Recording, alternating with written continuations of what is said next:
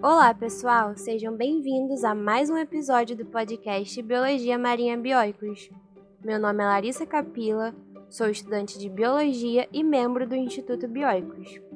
Hoje falaremos sobre algumas ações relacionadas ao uso de animais em rituais religiosos e ao zooartesanato que, mesmo que façam parte da cultura humana, do ponto de vista ecológico, devem ser repensadas.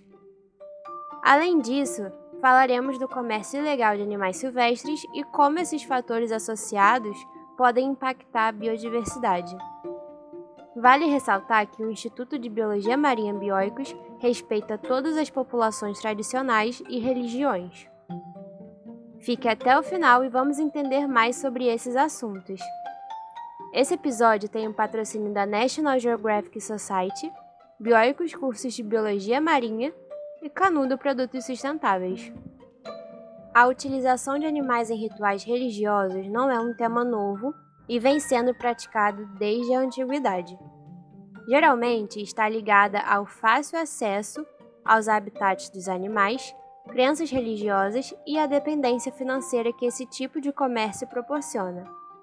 Espécies marinhas de diversos filos sofrem cada vez mais com essas coletas indevidas, com redução populacional, podendo causar a extinção da espécie, por exemplo.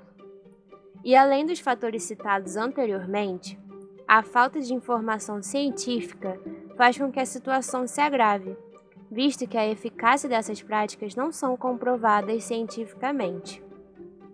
A Oreaster reticulatus, estrela do mar, é uma das espécies animais ameaçadas pela coleta ilegal. Ela vive em águas rasas e tranquilas, o exoesqueleto do animal é utilizado em rituais religiosos e artesanatos de diversos fins. Por ser um animal encontrado em águas rasas e calmas, sua coleta é facilitada. Segundo o Livro Vermelho da Fauna Brasileira Ameaçada de Extinção, essa espécie corre o risco de ser extinta, pois está caracterizada como vulnerável. A comercialização de moluscos por suas conchas, de cavalos marinhos, o animal inteiro, e raias pelo pedaço da cauda também foram registradas com diversos fins, desde previsão do futuro até atração de dinheiro. A permanência dessa prática só reforça a importância dos programas de conservação, da educação ambiental, da divulgação científica e de uma fiscalização ostensiva visando a diminuição desse comércio. O artesanato é a produção artesanal de qualquer objeto que possa ser comercializado. Sua construção deve ser predominantemente manual, com a utilização de equipamentos simples e de matéria-prima local ou regional. O local de produção geralmente é na casa do próprio produtor, em pequenas oficinas ou em cooperativas. E o que seria então o zooartesanato? Caracterizam-se como zooartesanato os artesanatos que utilizam animais ou parte deles em sua composição. Assim como o uso de animais silvestres em rituais religiosos, o zooartesanato faz parte do cotidiano e da cultura de diversos povos, que encontram nessas atividades um meio de se conectar com a natureza e de subsistência, ainda que agrida o meio ambiente. Se analisarmos em pequena escala, com poucos produtores, o impacto pode parecer mínimo.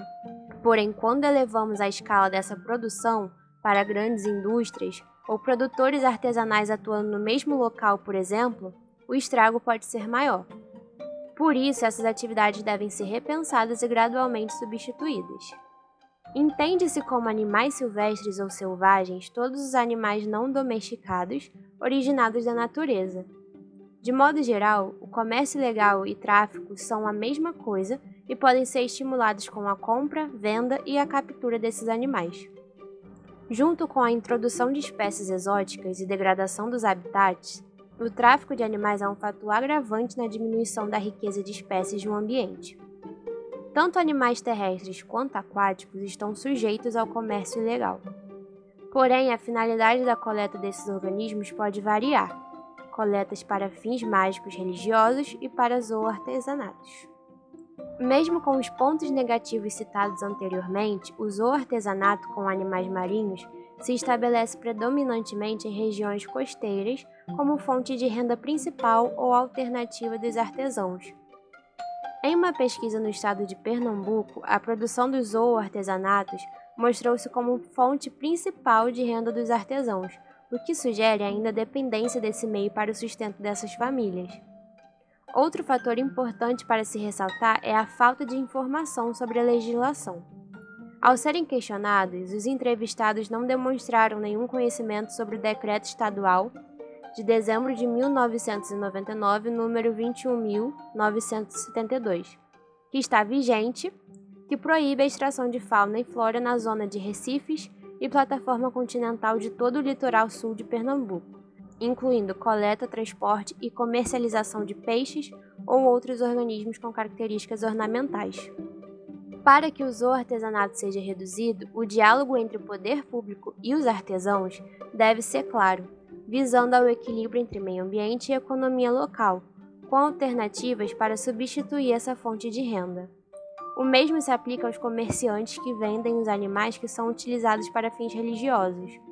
Vale ressaltar que o Instituto de Biologia Marinha Bioicos respeita todas as populações tradicionais e religiões, porém práticas que agridem o ambiente marinho devem ser repensadas, para que as ações humanas não alterem o funcionamento dos ecossistemas, do qual toda a vida na Terra depende.